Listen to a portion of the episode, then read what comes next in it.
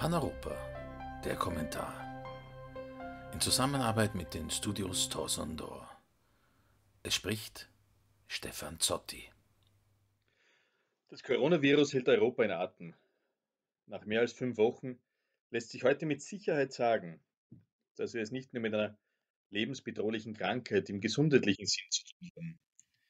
Die europäische Wirtschaft, der soziale Frieden, die Europäische Union als Solidarunion sind längst auch am Virus erkrankt. Und es ist heute nicht absehbar, welchen Verlauf diese Infektionen haben werden. Europa, ja die ganze Welt werden nach dem Virus anders aussehen. Dabei glaube ich nicht an die Propheten des Provinzialismus. Nein, die Globalisierung ist nicht schuld am Virus. Und nein, ein Abschied von der Globalisierung ist nicht das ultimative Heilmittel. Es mag psychologisch verständlich sein, dass in Ausnahmesituationen romantische Ideen blühen, man sich an die gute alte Zeit, das kleine Paradies zurücksehnt.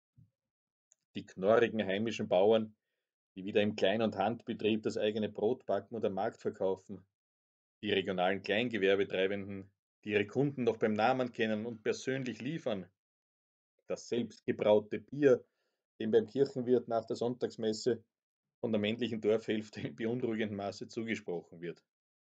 Eh schön, alles. Aber diese idyllischen Vorstellungen werden sicher nicht zu mehr sozialer Gerechtigkeit führen. Weder auf regionaler, nationaler noch auf globaler Ebene.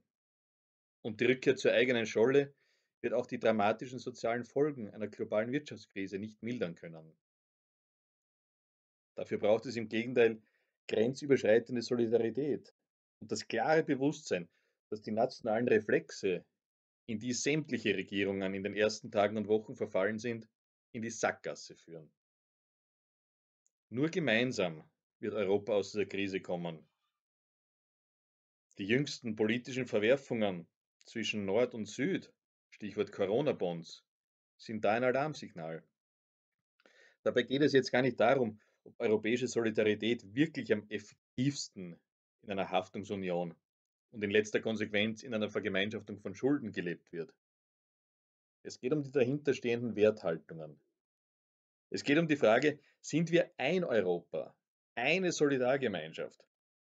Oder sind wir 27 Länder im Wettbewerb, deren Regierungen vor allem einmal das eigene Volk vor der bösen großen Welt beschützen müssen? Unser Geld für unsere Bürger oder wir gemeinsam für die Menschen, die in unserem Europa leben. Und auch wenn es die vielen starken Männer Europas nicht hören wollen, ein Mangel an Solidarität wird nicht nur denen schaden, die jetzt am stärksten von der Krise betroffen sind. Ohne Solidarität werden die Kohäsionskräfte der Union bis über die Belastungsgrenze hinaus überdehnt. Geschlossene Grenzen das gegenseitige Ausspielen im globalen Einkauf von Schutzkleidung und Medikamenten, nationale Alleingänge in der Rückkehr zur Normalität und europäische Institutionen, die auch nach Wochen der Krise noch immer am Rand der Entwicklungen stehen.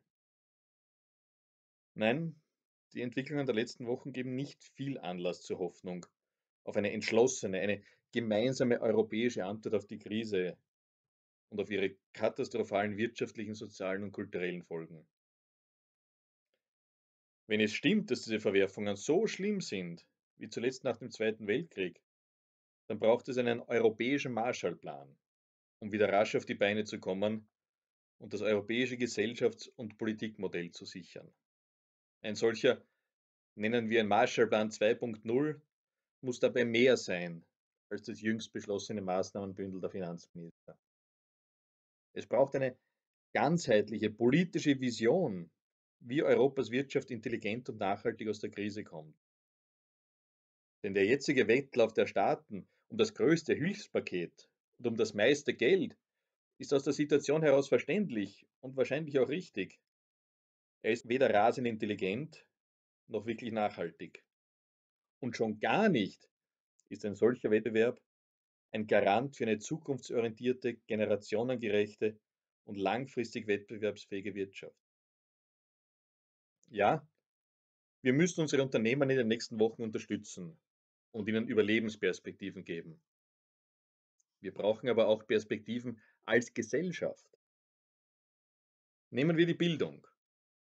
In den letzten paar Wochen hat sich im Bereich der Digitalisierung in der Bildung und in der Anwendung von E-Learning-Konzepten so viel getan wie wahrscheinlich in den letzten zehn Jahren nicht.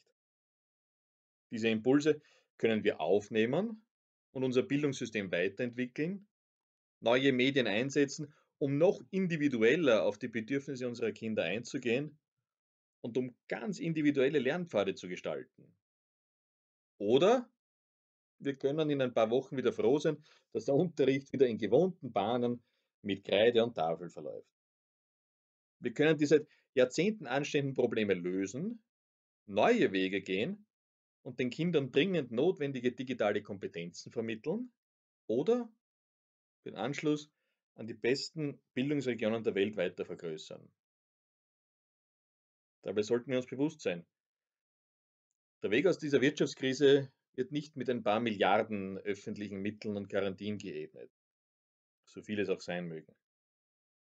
Wenn die Welt nach Corona eine andere sein wird, und davon gehen wir heute aus, dann werden auch neue Wirtschaftsmodelle entstehen, neue Mitbewerber auftreten und neue Kompetenzen gefordert sein. Glaubt wirklich irgendjemand, dass wir in dieser neuen Welt als Kleinstaaten bestehen werden? Glauben wir, dass das europäische Gesellschafts- und Wirtschaftsmodell naturgegeben ist? Corona hat in wenigen Wochen die Welt verändert.